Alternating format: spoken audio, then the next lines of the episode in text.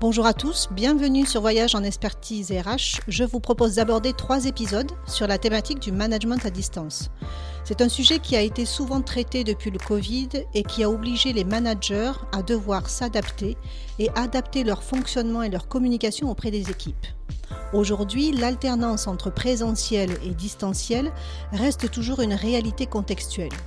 Le premier épisode répondra à la question suivante, comment faire d'une contrainte un réel atout managérial? On peut remarquer que sans s'en rendre compte, on veut faire en visio comme on fait en présentiel. Même timing pour les réunions, même organisation des ordres du jour, même contenu, etc. On l'a tous vécu, notre attention en visio et en présentiel n'est pas la même. Le temps paraît plus long en visio. On parlait déjà de réunionnite et de longueur des réunions sans fin, ou bien celles dont on n'arrive pas à traiter tous les sujets, et où on repart avec une forme de frustration ou le sentiment de temps perdu au détriment de l'opérationnel terrain. Comment utiliser cette alternance visio-présentielle et avoir le sentiment d'efficacité ou de valeur ajoutée? Il y a des critères qui sont importants pour gérer le management à distance. Premièrement, ouvrir la relation. Une remarque. L'apparition de l'image en visio est immédiate et on voit davantage en détail l'expression de votre visage et du non-verbal car nous sommes tout simplement en gros plan alors qu'en présentiel, il y a l'ensemble de votre physique et l'environnement, le lieu, donc plusieurs choses peuvent capter notre attention.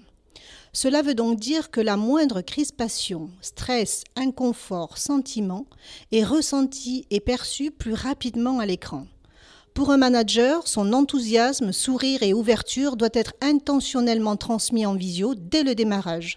On doit jouer avec l'écran ou tout du moins en faire un allié, un outil de communication avant tout et non pas un moyen pour pallier au présentiel. La pause statique va donc à l'encontre de la relation. Ce n'est pas parce que l'écran est statique que nous devons l'être également. Mettre du mouvement dans sa communication est donc important. Gestuelle de la main, tête, rythme et ton de la voix, qui ne doit pas être monotone, déjà rédhibitoire en présentiel. Cela est très peu supportable en visio. Avoir de la présence et surtout allier le professionnalisme avec de l'humour et de la dérision, tout en restant centré sur l'objectif et la finalité de l'échange ou de la réunion. Nous verrons ensemble dans le prochain épisode comment communiquer à distance.